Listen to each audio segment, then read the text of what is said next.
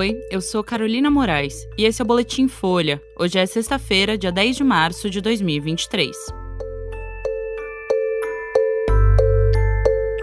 O governo Lula deve transferir joias do acervo privado de Bolsonaro para o patrimônio público. Vinícolas vão pagar 7 milhões de reais em indenizações por causa de trabalho escravo no Rio Grande do Sul. E inflação acelera 0,84% em fevereiro com reajustes da educação.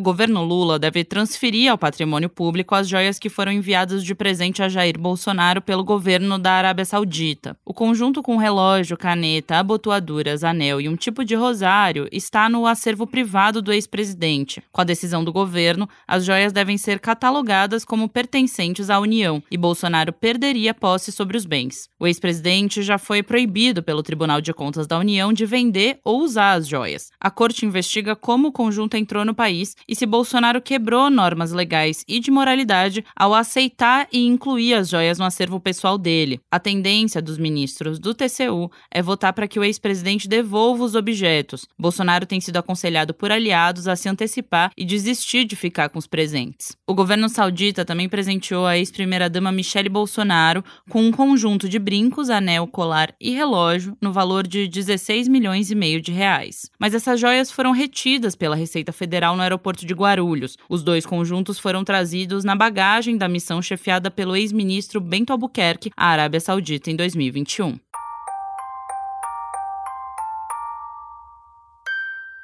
O Ministério Público do Trabalho firmou nesta quinta-feira um termo de ajuste de conduta com as vinícolas Aurora, Garibaldi e Salton. As empresas estão envolvidas no caso de trabalho análogo à escravidão flagrado em Bento Gonçalves, no Rio Grande do Sul. As vinícolas devem pagar ao todo 7 milhões de reais em indenizações. Desse valor, 2 milhões vão ser divididos entre os trabalhadores. Cada um vai receber 9.600 reais. Os outros 5 milhões correspondem a multas por dano moral coletivo e vão ser repassados pelo Ministério Público a ações de combate ao trabalho escravo. As multas devem ser pagas nos próximos dois anos. Cada empresa vai arcar com um valor diferente, conforme o que a investigação apurou sobre a responsabilidade de cada uma. A Aurora vai pagar cerca de 3 milhões e 200 mil reais, a Salton 2 milhões e 500 mil e a Garibaldi 1 milhão e 300 mil. No ano passado, as três vinícolas tiveram faturamentos que somam mais de 1 bilhão e meio de reais. As indenizações correspondem a 0,46% desse valor. As vinícolas também assumiram 21 obrigações para aperfeiçoar o processo de tomada de serviços. Dentre elas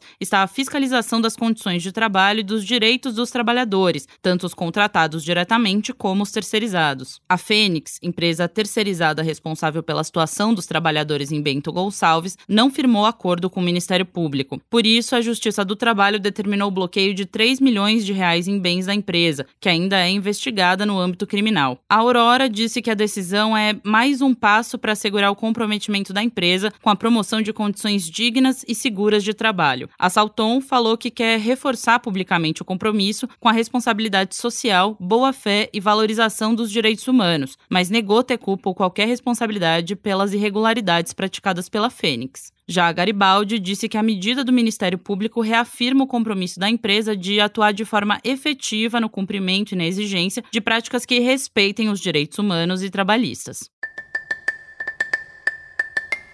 E a inflação no Brasil teve alta de 0,84% em fevereiro. Segundo o IBGE, o índice foi pressionado pelos reajustes na área da educação. O segmento teve a maior variação entre os grupos analisados pelo Instituto, de 6,28%. É a taxa mais alta desde fevereiro de 2004. O IPCA de fevereiro costuma ser marcado pela educação, porque os reajustes feitos pelos estabelecimentos de ensino na virada do ano são contabilizados nesse mês. Saúde, cuidados pessoais e habitação também aceleraram em relação a janeiro. Transportes e alimentação e bebidas, por outro lado, desaceleraram. Com o resultado de fevereiro, o IPCA acumulou alta de 5,6% em 12 meses. O avanço do índice nesse recorte está menor do que em janeiro, mas a inflação segue acima da meta estabelecida pelo Banco Central para 2023, de 3,25%, com tolerância de 1,5 ponto percentual. A atuação do BC e a taxa básica de juros de 13,75% ao ano tem sido alvo de críticas do presidente Lula. O BC argumenta que deixar a Selic nesse patamar é necessário para combater a inflação. Já críticos argumentam que juros altos também têm o efeito de desestimular a economia e podem provocar a recessão. Esse foi o Boletim Folha, que é publicado de segunda a sexta, duas vezes por dia, de manhã cedinho e no final da tarde. A produção é de Daniel Castro, Laila Moalen e Rafael Conkle. A edição de som também é do Rafael. Essas e outras notícias você encontra em folha.com. Até mais.